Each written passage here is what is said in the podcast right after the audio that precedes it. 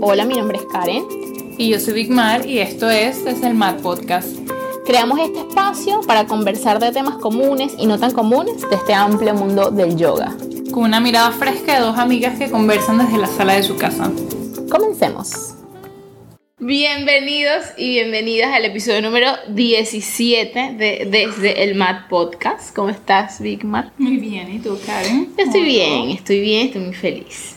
Me parece. Eh, hoy vamos a hablar de un tema que nos pareció como interesante conversarlo, porque creemos que es algo que, que está como medio ahí, en el ambiente, como quien dice. Sí. Eh, que es- es- vamos a hablar sobre los cuerpos del yoga y sobre todos los estereotipos que tenemos y quizás como cómo esos estereotipos nos crean barreras para, la, para acceder o no al yoga, ¿no? Entonces, ese es el tema de hoy. Antes de arrancar, los y las quiero invitar que tengo de nuevo mi taller de inversiones el domingo, el domingo 29 de agosto, domingo 29 de agosto de 10 a 1 hora Panamá. En Ancestral Comunidad va a ser aquí donde hice el anterior, así que si quieren inscribir en, los enlaces, ahí dejo los enlaces, igual me escriben, hay demasiados ca- canales para que, que me escriban, o sea, no tengo que explicarlo y en fin. Eh, domingo para todo el mundo para aprenderse a invertir eh, todas las inversiones como más conocidas del yoga sin variaciones, o sea, como desde cero, ¿no? Entonces, bueno, nos vemos ahí. Ok, entonces, vamos a comenzar. Vamos a hablar entonces de los cuerpos del yoga. ¿Por qué quisimos hablar de esto? Porque nos pasa, eh, inclusive creo que nosotras mismas en algún punto hemos pasado por eso, o la gente que pregunta, que viene a las clases, que dice que cree que tiene que tener un tipo de cuerpo para poder hacer la práctica de yoga, ¿no? Es que yo no soy flaca, entonces no puedo practicar yoga. O flaco. Eh, o que yo no tengo fuerza, o que yo no tengo este tipo de cosas. Entonces, claro, queríamos hacer como un poco un recuento de cómo son esos cuerpos del yoga, como desde la historia, desde como quien dice los inicios del yoga, como lo conocemos ahora, para entender un poquito de dónde viene quizás esa idea de que toda la gente que hace yoga es muy flaca. Que, que ya se los digo, no es así. Aquí ahí te manejamos unos ejemplos por aquí. Eh, y cómo es, o sea, cómo es que entonces nos puede ayudar entender eso para, para que eso no sea una barrera a la hora de decidir ir o no a una clase de yoga, ¿no? Exactamente. Entonces, ¿cómo sería? Entonces, eh, yo le estaba contando a Karen antes de comenzar a grabar que como que la manera en la que yo lo veo es que hay este estereotipo de la practicante de yoga o el practicante de yoga que están súper fitness, tonificados, flacos, flacas, que les queda toda la ropa súper bien, que hacen todas las posturas súper perfectas y son súper flexibles y son súper fuertes y todo lo demás. Y como que de cierta forma, como eso es lo que vemos, pues ahí nos quedamos. ¿No? Por eso quizás nos sentimos un poco incómodos cuando me pongo el legging y no se me ve como a la que yo vi hace dos minutos antes de vestirme para irme para la clase. Y es como, ay, no me gusta mi cuerpo, no me gusta cómo me veo. Y a mí me pasó por mucho tiempo eso. Yo me acuerdo que cuando yo comencé a hacer yoga, yo decía, pero yo me quiero ver como esa tipo del video que es súper flaca, que no tiene nada ni por delante ni por detrás. Y me encanta. Obviamente eso no va a pasar. O sea, mi cuerpo es extremadamente latino y eso no va a pasar. Y creo que eso a mí me causó mucha frustración y lo sigo viendo porque sigo recibiendo preguntas como, ay, si hago yoga voy a perder peso, si hago yoga voy a tonificar, si hago yoga voy a estar flaco, flaca. Y creo que eso viene de ese estereotipo que hoy en día vemos como super fitness, pero es lo que decía Karen hace un principio, ¿no? ¿De dónde viene este cuerpo delgado? ¿De dónde viene este cuerpo? Porque al final ese cuerpo hindú, de donde comenzó a venir esta práctica, que comenzó a llegar a este lado del mundo, no era un cuerpo fitness. No, y responde a una cultura. Exacto, es que es, que es muy... ¿Cómo te digo? Eh, es demasiado personal. Es que el cuerpo de cada quien es demasiado personal. No, no. Por eso para mí el, el hablar del tema de los estereotipos es importante porque es que no existe uno donde todos vayamos a encajar. No existe un tipo de yoga que vayas a hacer y vas a tener el cuerpo exacto como la modelo, como tu profesora o como el que está al lado de ti, porque tu cuerpo depende de ti, de tu alimentación, del nivel de estrés que tengas, de tu trabajo, de las actividades complementarias, de condiciones quizás específicas que tienes ya en ti, que quizás no te dejan avanzar como tú quieres avanzar, o en contrario de como tú quieres avanzar. Entonces, siento que es importante, como profes nos pareció interesante tocar este tema porque, oye, vemos tantas personas y tantos cuerpos y todos son tan lindos y todos son tan especiales y yo he tenido estudiantes que me dicen como que, ay, no me gusta ese video porque me veo X o, ay, me parezca mi mamá cuando estaba X es como te ves súper bella. O sea, veo los videos y digo, pero es que te ves súper bella. O sea, la manera en que estás respirando y nada más pueden ver la manera en que obviamente físicamente se ven. Y yo caigo ahí. O sea, yo caigo ahí. Yo grabo videos y no saben la cantidad de videos. Yo, yo, caigo, yo estoy ahí, yo no caigo, yo estoy ahí. Exacto. O y es como que si hay videos que no me importa los subo y hay otros que es como que yo me voy con el martillo. Y eso forma parte de la sociedad en la que vivimos y no somos modelos de una marca de eh, yoga en específico en este caso, o si lo eres, tú sabes lo que es vivir para estar ahí donde estás. No es lo mismo alguien que va a clases dos veces a la semana a alguien que vive para representar una marca. Que es su trabajo. Que, es su trabajo, exactamente. Por lo tanto, su esfuerzo es muy distinto. Claro, a mí lo que me pareció interesante cuando estaba como pensando a ver por dónde podíamos empezar esto, y era un poco como ver de dónde viene o sea, por, ¿de dónde quizás viene ese estereotipo, no? Quizás. O, por lo menos, ok, el yoga viene de la India. ¿Cómo son los cuerpos en la India? O sea, la gente en la India, hay una parte de la población que no come carne. Y sabemos que además nosotros que vivimos, que la gente que come carne, o sea, son, eso es, son animales que le meten un montón de hormonas, no sé qué, te estás comiendo la grasa del animal, eso es toda una vuelta. Y solo con no comer carne hace que tu cuerpo sea distinto. Sí. Solo no comer carne. Exacto. Porque, porque no te estás metiendo todas las hormonas, todos los químicos, todo eso. Ya eso por un lado ya hace la diferencia. Claro, también depende de dónde bien provenga esa carne, ¿no? Ajá. Que obviamente aquí ajá, nadie, nadie cuida su vaquita. Exacto. Y, por otro lado, claro, el estilo de vida, por eso lo, decía lo de la cultura, la cultura lo atraviesa todo, o sea, o sea, la cultura lo atraviesa todo, cómo nosotros vivimos, cómo nos comportamos, cómo sentimos. La gente en la India vive sentada en el piso, come en el piso, y eso hace que el cuerpo sea de una manera. Sí. Eso hace que el cuerpo sea de una manera. Caminan mucho. Ajá, caminan mucho y además lo que comen, los vegetales, cómo comen, cómo se alimentan, los nutrientes. Además ellos tienen muy presente la ayurveda, por ejemplo. Y, la ayurveda de alguna manera te marca cómo comer en función para que tu cuerpo esté nutrido, alimentado, en equilibrio, en balance, no sé qué. Entonces todo eso atraviesa y eso hace que el cuerpo sea como es. Exacto. No quiere decir que en la India no hay obesidad y no sé qué, no sé qué, no sé qué. Pero bueno, de nuevo, ¿de dónde viene el yoga? Entonces, claro, luego cuando, cuando creo que se viene, ah, porque además viendo los cuerpos de los maestros, los maestros como, no sé, Patavio y Yengar, o sea, ellos, ellos tenían, eran unos señores que tenían unas piernas delgadas, unos brazos delgados, pero tenían un cuerpo de señor, o sea, tipo, tenían barriguita, como quien dice, Exacto. ¿no? Exacto, no era un cuerpo fitness, no era un tonificado y marcado. Ajá. Entonces, de alguna manera también eso nos da una información, o sea, si los mismos, o sea, no estaban los maestros y como tú estás diciendo, fitness. Exacto. No estaban así. Y eso no quiere decir que eran menos fuertes. Y eso no quiere decir, porque bueno, además por lo, por lo menos ellos dos hacían un montón de cosas increíbles. Sí. Un montón de... Y hay millones de fotos de eso. Entonces, eh, eso por un lado, ¿no? Entender entender cómo, cómo la cultura nos atraviesa y además entonces preguntarnos qué tipo, o sea, cómo es mi cultura, porque capaz yo quiero hacer mucho ejercicio, no sé, ponte, voy al gimnasio y tal, pero también me atraganto hamburguesa de dulce de no sé qué, tomo... Eh, entonces como cómo es esa cultura, cómo es mi alimentación. O sea, eso ya entra como en otra cosa, pero importante entender eso, los cuerpos de los maestros.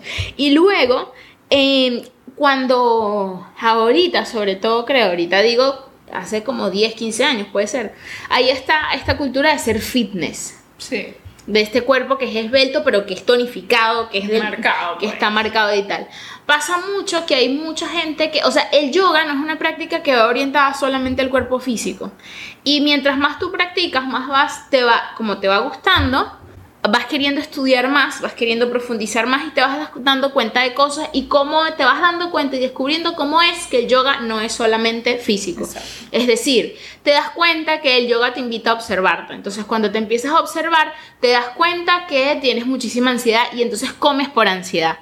Entonces, ah, bueno, dices, ah, bueno, voy a intentar no comer por ansiedad porque él a través de la práctica de yoga me observé y tal, entonces empiezo a tratar de controlarlo quizás o buscar ayuda para eso. También quizás en esa investigación llegas, por ejemplo, que de alguna manera en el yoga, o quizás en el más clásico, se promueve el vegetarianismo, porque bueno, porque no va a hacerle daño a los animales, entonces quizás entras en eso. Entonces eso hace que también el cuerpo se transforme, porque además, y una de las cosas que además decía Bigmar era como, o sea, el estrés engorda. El Por ejemplo. engorda. Porque el cuerpo se, bueno, porque se estresa y retiene todo. Exacto. Retiene todo. Entonces, por mencionar algunas cosas, ¿no? Y, y entonces, claro, hay mucha gente que entonces ya que se dedica al yoga, eh, no sé cómo decirlo, como carrera, puede ser. Hay mucha gente que es practicante de yoga, que es profesor de yoga, pero aparte hace ponte ejercicios funcionales. Sí. Y entonces, claro, tienen ese cuerpo como delineado, marcado, pero es en parte por esos ejercicios funcionales. Sí. Claro, exacto. Es que de nuevo como ese ejemplo de el modelo, la modelo de la, de la marca de yoga o de ropa deportiva. No hace nada más, por ejemplo, las que representan a lo yoga, que es una marca famosa de ropa de yoga, no hacen nada más yoga. Esa gente entrena full, Ajá. pesas, van al gimnasio, están en un ninja warrior, un montón de cosas que hacen que creen el cuerpo que, que tienen. Por lo menos yo desde mi perspectiva, desde la filosofía que yo comparto y, y intento aplicar en mi vida es no nada más hacer yoga, sino complementar. No por tener ese cuerpo fitness marcado y súper rayado, sino porque eso te da más variedad de movimiento. O sea, desde mi cabeza es qué tanto puedo nutrir mi movimiento, pero desde, desde otras cabezas es qué tanto puedo rayar mi músculo.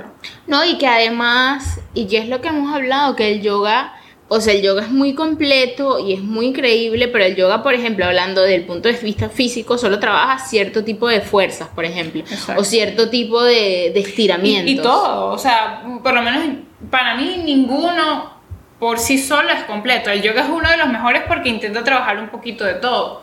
Pero el- en el yoga tú no haces cardio, en el yoga tú no levantas pesas. Bueno, hay Entonces, clases de yoga que son como que, enfocadas en eso. que le puedes poner un poco de pesas, pero no es como que vas a ir. No, y sí, haces la cosa como rápida, pero mm, ahí a mí me parece que ahí como medio que se pierde la esencia de la, de la práctica. Sí, y, y que no es lo mismo, o sea, nunca va a ser lo mismo cardio que yoga, nunca va a ser lo mismo ciclismo que correr, nunca va a ser lo mismo escalar que nadar, o sea, hay todo, todos tienen lo suyo, pero entre más puedas combinarlos, más vas a enriquecer ese beneficio que sacas de cada uno, y entre más quemes, por decirlo de alguna manera, uno solo, tu cuerpo te va a empezar a pasar facturas, porque no estás usando otros músculos que están hechos para utilizarse y vas a estar haciendo lo contrario con otros. Entonces ahí es donde entra el desbalance por querer llegar a cierto, no sé, nivel quizás. A mí me pasaba que cuando quería hacer el pincha, y hacía pincha todos los días, fijo como un clavel y yo tenía los codos rotos porque aparte tenía un mat que era bien malo y me quemaban los codos y yo iba para ese mat todos los días eh, quemándome Claro. los codos y es como hasta que tuve que parar y soltarlo por un tiempo y eso era lo que yo necesitaba alejarme, respirar y después volver a regresar pero era por estar viendo en Instagram todas las tipas richísimas parándose en sus antebrazos y yo querer hacer lo mismo y es como de dónde está viniendo esa intención para practicar ¿Cuál es tu objetivo para hacer yoga realmente? Claro, y ahí es donde entra. Hay una de las cosas que a mí me llama más como la atención de, de este, de este tema, y que era lo que yo te conversaba antes, era que muchas veces pasan dos cosas. Uno, por ejemplo, puede ver ese, ese cuerpo que es como delgado, quizás esbelto, ese tipo de cosas, y puede ocasionar dos reacciones. Una positiva y dices, yo quiero practicar con esta persona porque me motiva a yo tener ese cuerpo así, porque yo quiero tener ese cuerpo así. O puede generar una reacción negativa, que hay gente que se intimida porque por alguna razón creen que, no sé, Que nunca van a ser capaces. nunca voy a poder y entonces eso me frustra. Las dos cosas tienen que ver con la mirada que tiene uno. Exacto. O sea, no tiene que ver con el cuerpo, es lo que quiero decir, porque otra de las cosas que pasa y y que, bueno, como que yo he notado que me parece como interesante por lo menos mencionarlo, que también hay una ola de que, uy, esto va a ser delicadito, em, de, de, de figuras dentro del mundo del yoga, que por ejemplo son mujeres muy, muy con obesidad, ¿no? Y entonces, claro, de alguna manera es como que quizás las personas que son obesas se sienten atraídas por eso y quieren practicar con esta persona, ¿no? Entonces, claro, a mí lo que me pasa es que una de las cosas como positivas que yo veo al ver un cuerpo que es como esbelto, por ejemplo, es que puedo reconocer que detrás de tener ese cuerpo así hay un trabajo, hay una disciplina, hay alguna constancia, alguna, hay, hay una fuerza de voluntad trabajada y construida. Que eso por más, o sea, no hay dinero que compre la fuerza de voluntad. No. No lo hay. La disciplina la construyes tú. Sí. Entonces, de alguna manera, detrás de esos cuerpos que son como esbeltos y fuertes y tal, está eso. Y eso a mí me parece, más allá del resultado del cuerpo, a mí me parece, eh, sí, me sorprende mucho y me, me, me, parece como motivador porque digo, wow, esta persona ha trabajado un montón para, para estar ahí. Claro. Y, y, y el proceso interno que haces para poder, o sea, porque lleva tiempo. Porque es un trabajo, Sí. no es fácil. Por eso, por eso me gusta que dijiste como que, uy, esto va a ser delicadito. Porque me encanta ese tema que estás tocando porque eh, me he topado con personas que me dicen eso. Como que, bueno, mira, a mí me encanta cuando veo personas de eh, talla grande practicando yoga con sus leggings. O hay personas que me dicen como que esa gente que, que lo que están haciendo es tragando y diciendo que son eh, fitness. Y es como que, bueno, o sea, nadie conoce la situación en la que está esa persona. Yo sí... eh, no conozco, pero sigo de cerca una. Ella es como. Ella trabaja con redes sociales, ella es una venezolana. Y ella cuenta mucho su historia de cuando ella era, como tú y yo, pues normal, hacía sus ejercicios y tal. Hasta que ella le. Por alguna razón hormonal, su tiroides cambió. Y ella no puede. O sea, no puede bajar el peso donde está. Ella come súper sano y hace muchos ejercicios. Comenzó a hacer yoga hace dos años.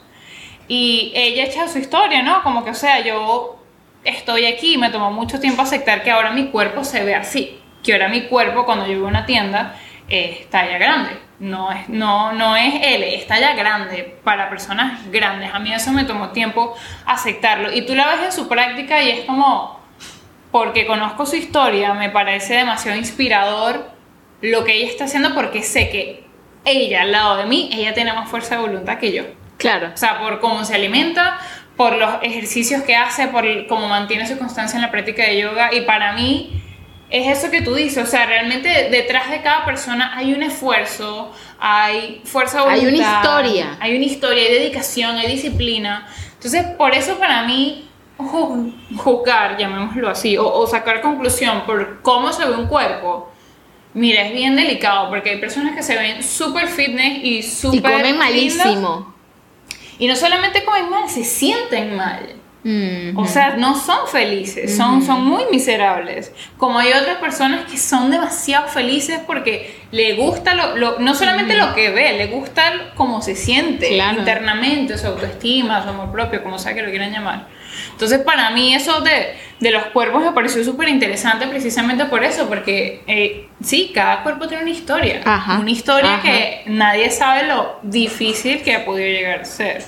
Entonces, hay que tener bastante cuidado con eso. Y que además yo creo que eso nos puede llevar un poco, no sé, quizás a ver hacia adentro y a reflexionar cómo yo estoy midiendo o cómo yo estoy valorando al otro, Exacto. ¿no? Sí. Y además, cómo me siento yo ante ese valor que le estoy poniendo al otro, porque...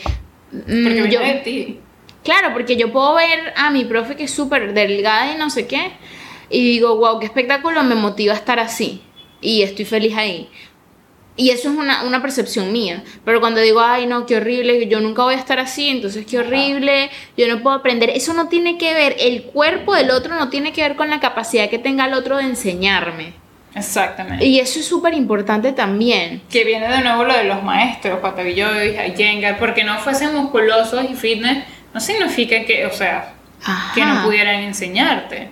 Exacto, entonces, nada, a mí me parece interesante porque ahorita es eso, y ahorita se, se le está como dando quizás mucha más atención. Están pasando dos cosas, creo que ahorita se están dando, dando muchísima como atención a esa parte fit y eso me parece de alguna manera positivo porque de alguna manera estimula que la gente haga ejercicio y necesitamos ejercicio para tener un cuerpo Exacto. saludable, para que nuestro corazón funcione bien, los pulmones y tal. Exacto. Pero y por otro lado, a la vez se está haciendo una esta campaña del body positive que, que me parece, sí, cuando está bien hecha es muy sana. Sí. Porque por lo que tú decías, hay cuerpos que son sanos, que son más sanos que nadie, pero bueno, son cuerpos, por ejemplo, grandes. Exacto. Y eso no tiene Y también que está lo contrario, que hay mucha Ajá. gente que está buscando como que, ay, pero si tú no eres flaca, ¿cómo eres profe de yoga?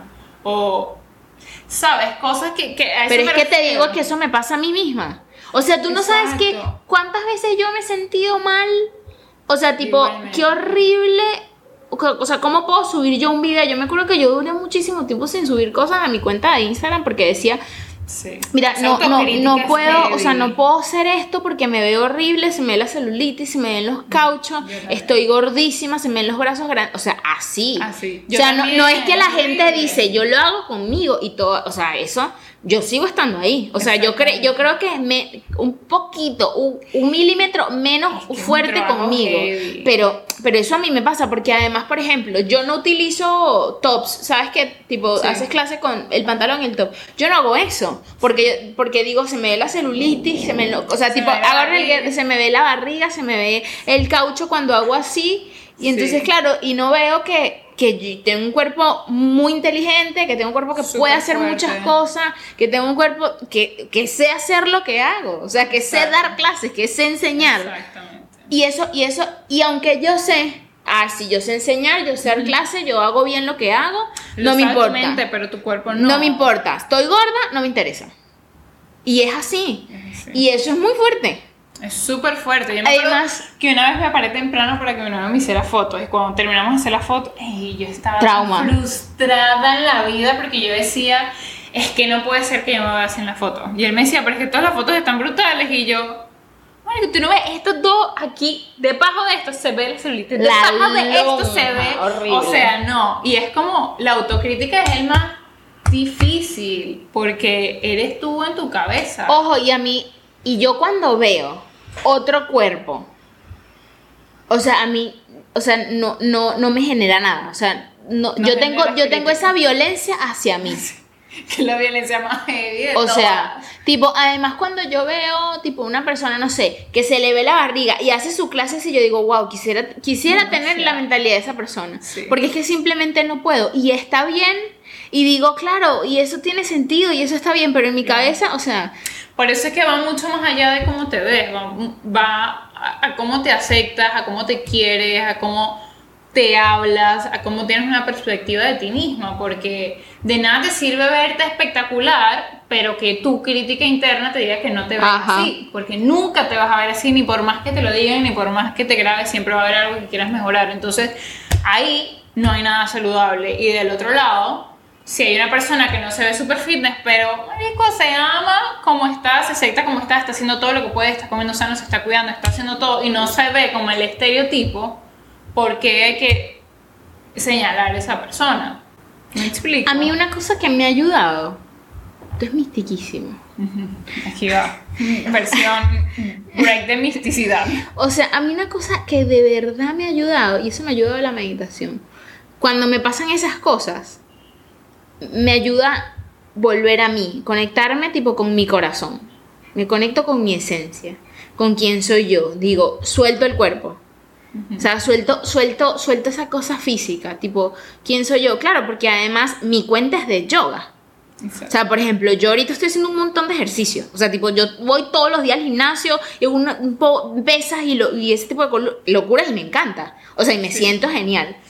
Pero claro, yo eso no lo publico en mi cuenta porque eso es una cosa, además eso es parte de mi proceso personal, Claro. ¿no? O sea, yo no publico nada de eso porque además me parece completamente irrelevante.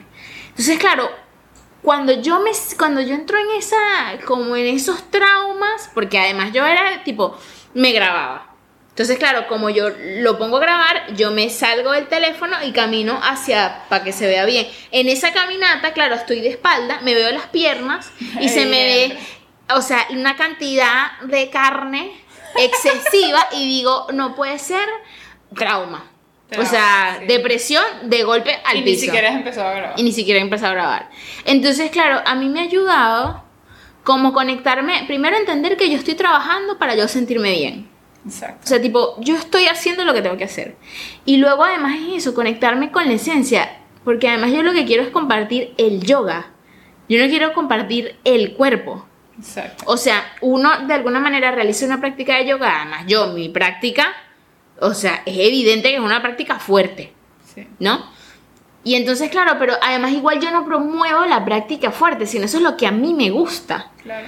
Pero sigue siendo el yoga, no es el cuerpo, no es lo fitness, no es la fuerza, no es la flexibilidad, es el yoga. Entonces, eso es lo que a mí me ha ayudado, o sea, me ha ayudado a publicar, Exacto. ¿sabes? Es que todo es baby steps, un pasito a la vez, un día a la vez. Por lo menos a mí, ahora que dices eso, a mí una de las cosas que me ha ayudado cuando estoy como en esa crítica pico alto Ajá. es cómo me siento. Y es algo que es- me di cuenta que escribí mucho en los últimos meses en mi journal de cómo te sientes, o sea, ve a cómo te sientes, regresa a cómo te sientes, en más allá de cómo lo hiciste o cómo te ves o X o Y, cómo te sentías en, por ejemplo, cuando hiciste tu primer taller presencial.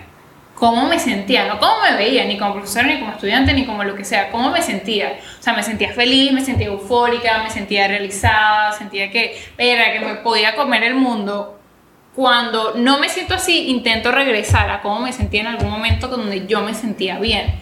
Que no es fácil, que ni siquiera me di cuenta que estaba intentando hacerlo, pero el mismo cuerpo es tan inteligente, la misma mente es tan inteligente que te va a ir llevando a distintas maneras de tu elevarte, claramente. Entonces, bueno, nada, el cuerpo es. El cuerpo es demasiado personal, como yo siempre digo. El cuerpo es demasiado personal como para querer encajar o meterte en, en una molde de otra persona. Y que además creo que hay que hacer el esfuerzo, que eso es bien difícil, pero hay que hacer el esfuerzo de ver a través del cuerpo, ver más allá Sí. del cuerpo, ¿no? Exactamente. Como esta persona que es, quién Exacto. es, qué, ¿Cómo qué se tiene. siente esa Porque persona? además, además que era otra de las cosas que anotamos, era como, claro, en- además dentro del yoga, pues estamos hablando de los cuerpos del yoga. En el yoga, además, porque estamos hablando de los cuerpos del yoga, en el yoga se promueve no nada más un cuerpo físico, el cuerpo físico es fundamental, que esté saludable, que esté sano, para que nosotros podamos entonces no estar pendientes de que estoy enfermo, que no sé qué, sino poder entonces hacer todo ese, el resto de trabajo espiritual interno, exacto. Además que, por ejemplo, hablando como de la energía y tal, hay gente, por ejemplo, que puede ser muy fitness, pero tú la, tú- su energía es súper pesada, súper... Tú dices, Dios mío, esta sí. persona está, esta persona está mal.